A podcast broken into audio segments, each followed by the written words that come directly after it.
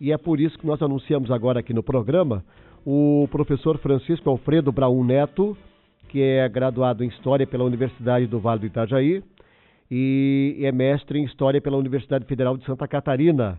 Atualmente é professor titular da Universidade do Vale do Itajaí, a Univale, é, lá onde temos né, o, o nosso uruçanguense Valdir Sequinel Filho, o BIA, que é o reitor da Univale. Conosco já o professor Francisco Alfredo Braun Neto. Bom dia. Bom dia, Jair. Bom dia a todos os ouvintes. Professor, o, a gente aprendeu na, na escola que o, o, Brasil ele é um país muito rico é, em minerais e é um, um país que tem muita matéria-prima. É o país da matéria-prima, não é o, o país do produto acabado. É por isso que o Brasil talvez tenha sempre olhares internacionais né, para o nosso país, professor?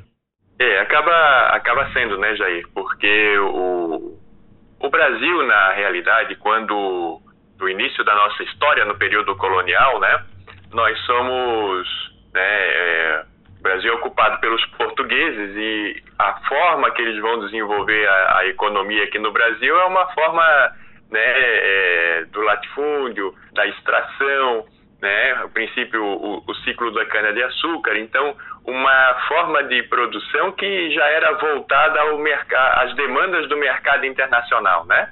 Então o açúcar, a princípio na Europa, depois nós temos o ciclo da mineração, então esse olhar, né, voltado à extração de minerais, dos recursos naturais, né, ele tem em grande medida essa relação com, com esse passado histórico, né?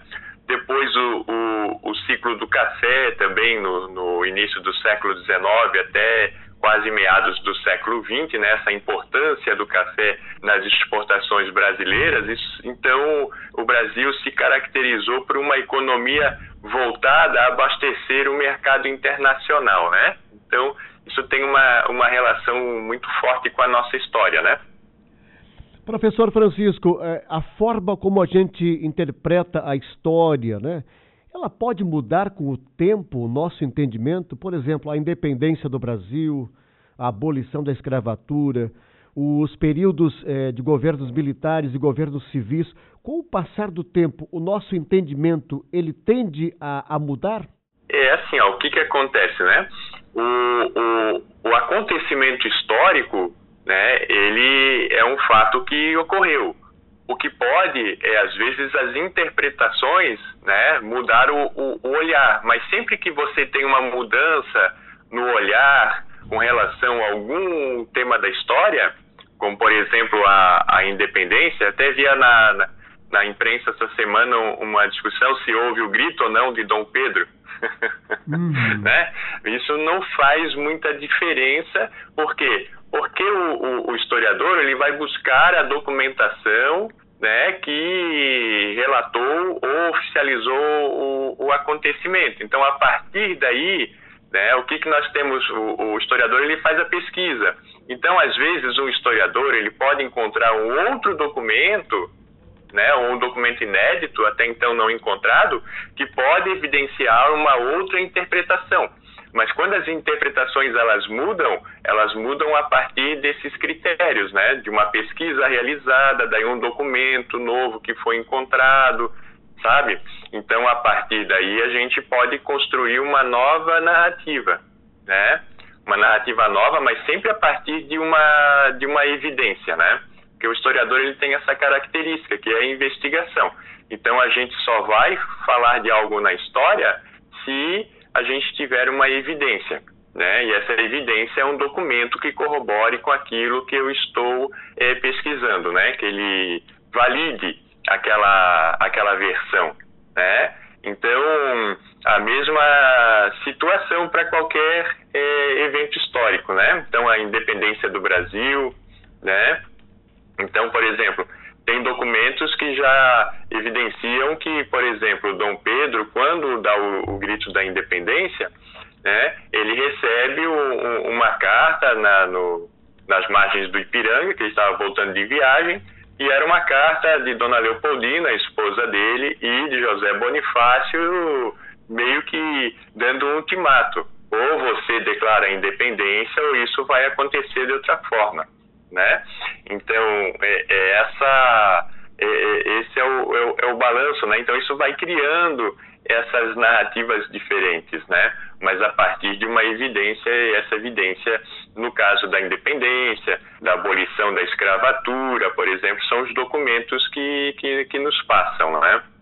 Então é, é, é, essa evidência que a gente procura, né? Por exemplo, hoje na história, né? Você citou a abolição, então a gente pesquisa hoje não só a abolição, mas também o que aconteceu no pós-abolição né?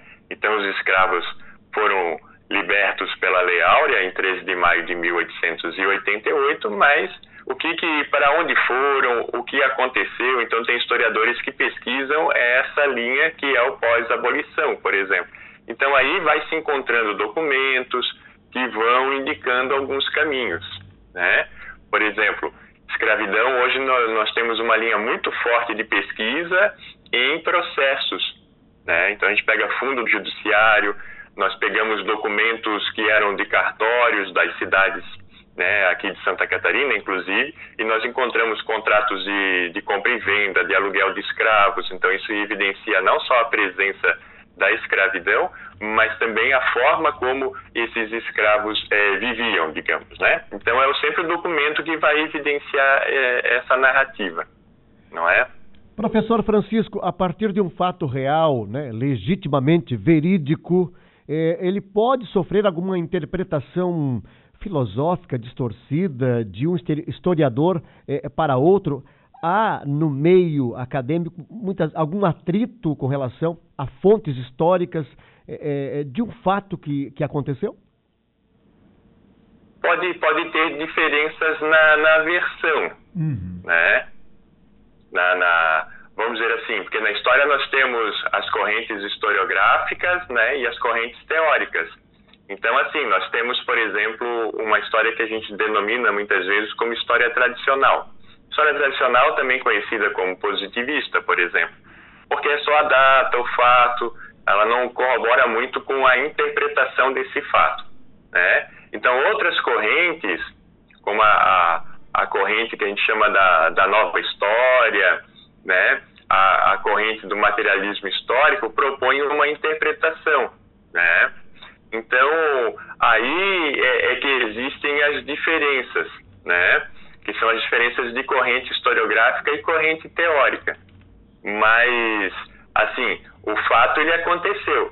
Então, assim, às vezes uma corrente, né? Como, por exemplo, da nova história, ela vai tentar mostrar a história, digamos, vista da perspectiva dos de baixo. Então, por exemplo, se vai interpretar uma um, um, um período como o período da industrialização, né, ou das tentativas de industrialização no Brasil, né?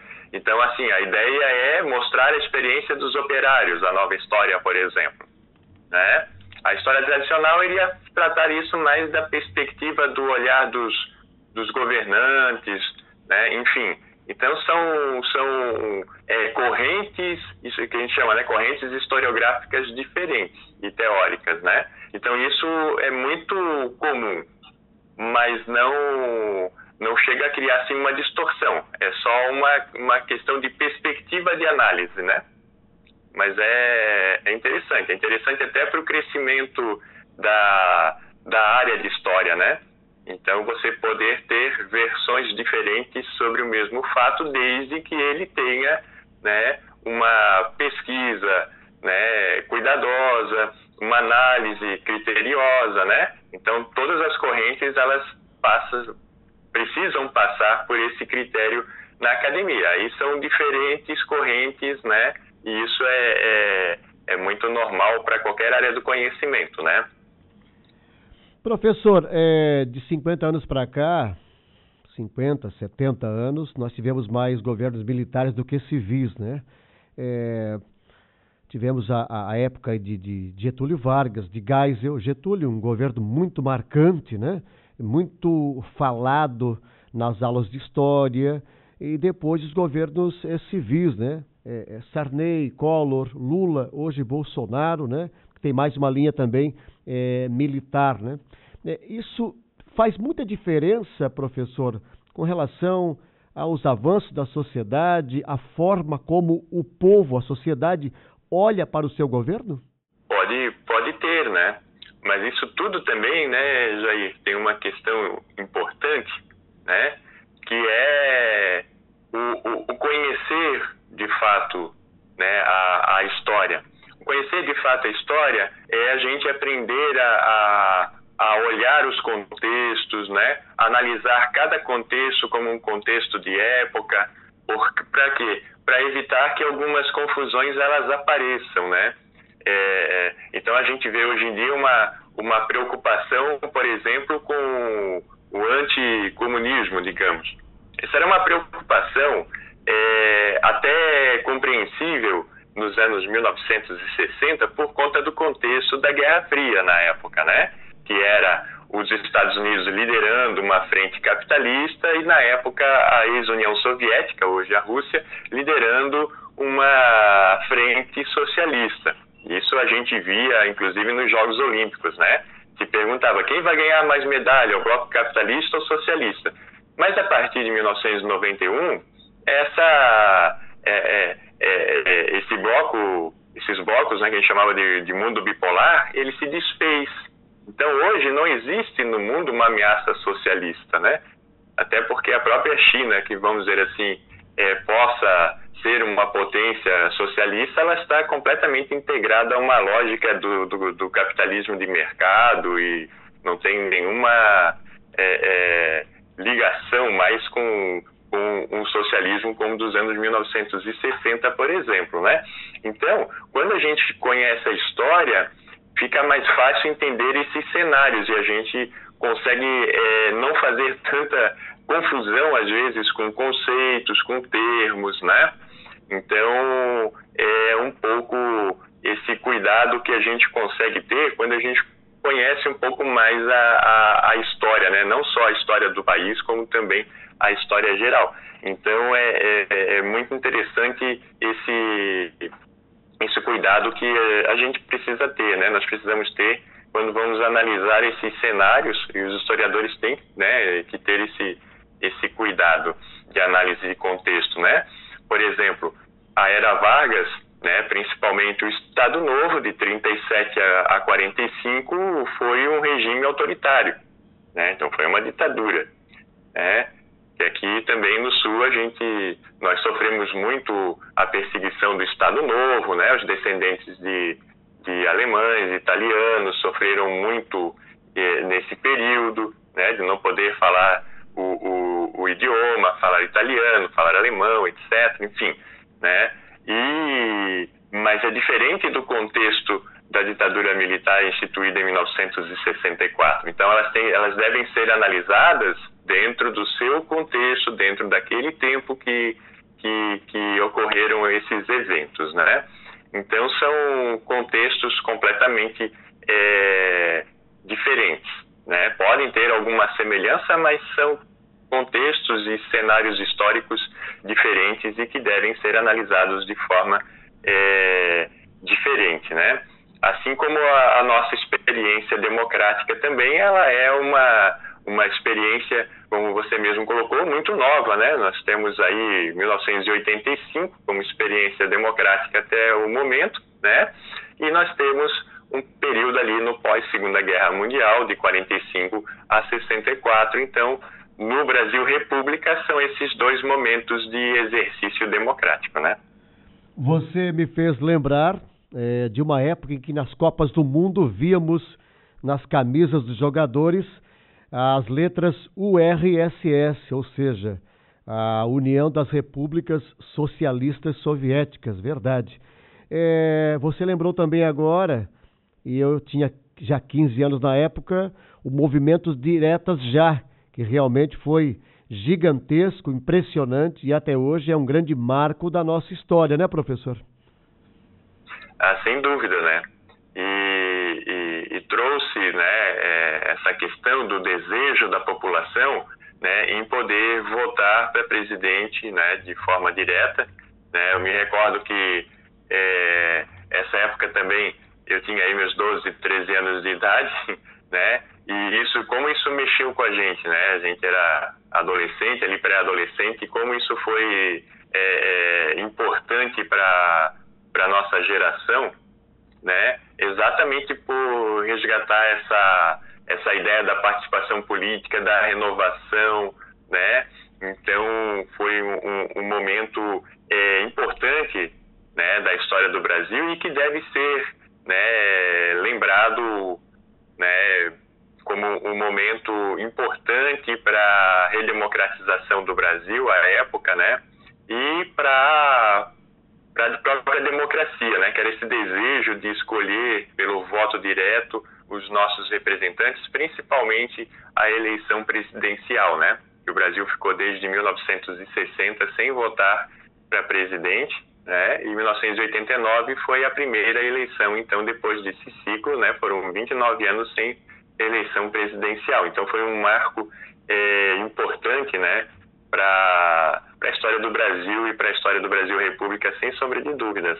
Professor eh, Francisco, hoje, 7 de setembro de 2021, os atos de hoje eh, que estão aglomerando muitas pessoas, especialmente nos grandes estados, como São Paulo, como Brasília, principalmente, né? Eh, o que eles podem representar para o futuro e para que as pessoas possam entender um pouco mais, né? É, que reivindicações são essas, né? Que o, povo está solicitando através das ruas. É, eu acho que a gente volta um pouco, né? A, a, a um ponto que eu coloquei agora, né? Um pouquinho antes, que é a questão da gente ter clareza de alguns, de alguns conceitos, né? e do que é política. Eu acho que a gente tem que se, se ocupar em estudar um pouco melhor, né? antes de falar em política, saber o, o que é política do ponto de vista é, não só da palavra, mas do, do, do que da ciência que se tem ao entorno da política. A política é uma ciência, né? Tem um curso de ciência política. Então, assim, é um, um pouco é, isso me lembra muito o, o, período do Império, né? Porque no Império nós tínhamos dois partidos no Brasil, o Partido Conservador e o Partido Liberal. Então, é, o Brasil andava muito na contramão do mundo inteiro, porque era um país escravocrata, onde o mundo era uma economia assalariada, por exemplo, né? Então, um país escravocrata tendo um partido liberal. Então, as ideias ficavam meio fora de lugar, né? Numa, no, no, num país democrático hoje, a gente ir para a rua para pedir o retorno de um governo autoritário é um pouco é, é, essa ideia aí, né, de uma das ideias fora de lugar. Então é, é, é um pouco preocupante nesse sentido. Eu acho que nós temos pautas importantíssimas no Brasil hoje, do ponto de vista social, do ponto de vista econômico, né? mas que parece que são negligenciadas para pedir né, um, um, um, retorno né, de algo um pouco envezado no sentido de um, um, Estado antidemocrático, né? E como se uma pessoa apenas fosse resolver o problema da nação. Então, eu, é, é, ela se torna um pouco é, fora de lugar, talvez, fora de contexto, né? porque ela reivindica algo que é, é distante da democracia, é pedir a não participação da população né, na, na, na, na vida política, né, enfim. Então é um pouco é, contraditório, eu diria, né, um pouco as ideias um pouco fora de lugar. Então é, fica um pouco é, engraçado essas reivindicações, né? Com problemas sociais que a gente tem, já não é de hoje, né? Com, com dificuldades mais né, recentemente com a inflação, com uma série de questões aí que são é, prioritárias hoje, né? E que parece que isso fica um pouco fora e se pede o retorno de medidas autoritárias, né? Para não dizer ditatoriais, é um pouco engraçado isso, no mínimo, né? Que é um pouco, as ideias ficam um pouco fora de lugar, que se tornam um pouco contraditórios, né? Mas, né, é, é, é a experiência que nós estamos vivenciando hoje, né? Fica, né, assim um pouco um pouco fora, me parece, né? É, professor Francisco é, conversa conosco direto de Itajaí. É, professor, os sociólogos, os cientistas é, políticos trazem explicações, e você também, claro, tem muita experiência nessa área, né? É, cada partido político tem uma filosofia, né? E alguns flertam também com outros sistemas, né? De, de governo. A pergunta é: o que, que significa ter num governo um governo de filosofia esquerdista ou direitista? O que, que muda com relação a governar o povo, a ser um líder? É, uma coisa que a gente tem que prestar muita atenção hoje, né, é que o que nós, o que nós temos hoje, né, é um, um, um sistema econômico é, e político, até certa medida, que é global. Então, seja um, um, partido mais alinhado a uma pauta, digamos, de esquerda ou mais à direita, a questão é que nós, nós precisamos ter uma política externa alinhada com o que está acontecendo no mundo e o que se pensa em termos de pautas políticas no mundo. Né? Por quê? porque senão nós perdemos, nós, nós ficamos com uma dificuldade muito grande né, de, de, de investimentos no país.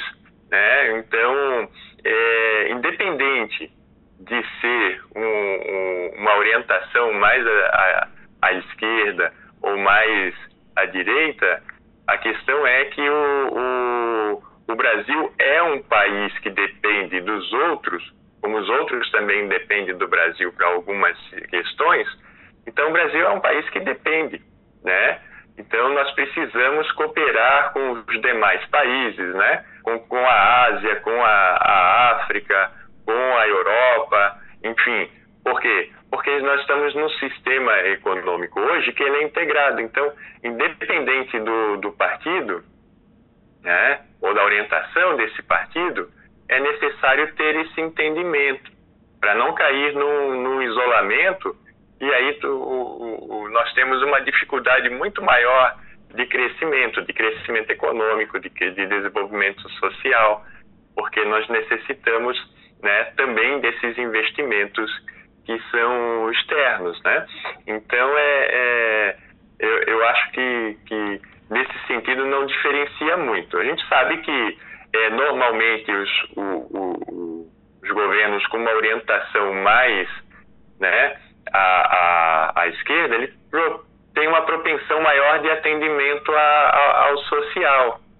Isso é assim no Brasil, é assim nos Estados Unidos, é assim em todos os países europeus também, né? E quando é um partido mais à direita, esse olhar ele fica às vezes mais a segundo plano, né? Então, são essas diferenças que a gente tem que analisar. Então, os partidos mais à direita têm essa propensão maior às privatizações, né? Os partidos mais à esquerda têm essa preocupação que o, que o Estado ele tem essa força de, de implementar políticas sociais e econômicas, né? Então, são essas diferenças de referencial, né?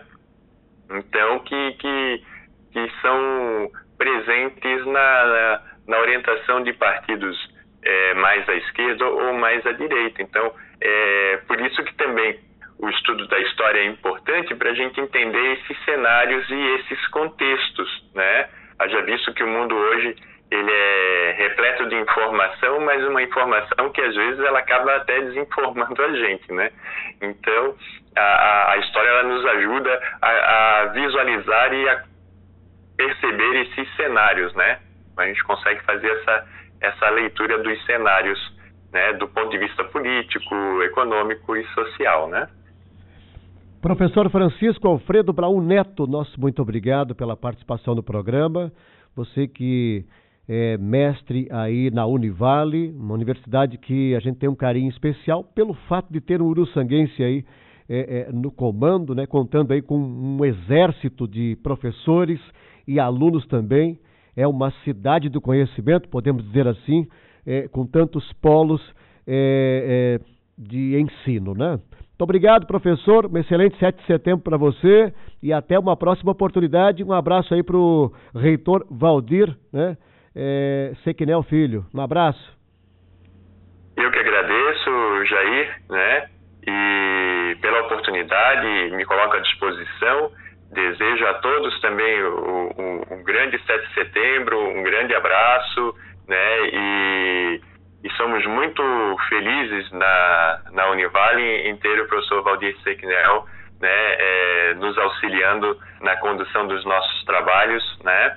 E que é um, uma pessoa atuante e que lidera muito bem a, a, a universidade aqui, né? E agradeço mais uma vez a oportunidade e um grande abraço a todo o povo de Uruçanga, né? Toda a região aí do sul do estado, que é uma região muito bonita e muito próspera, né? Um grande abraço e até mais.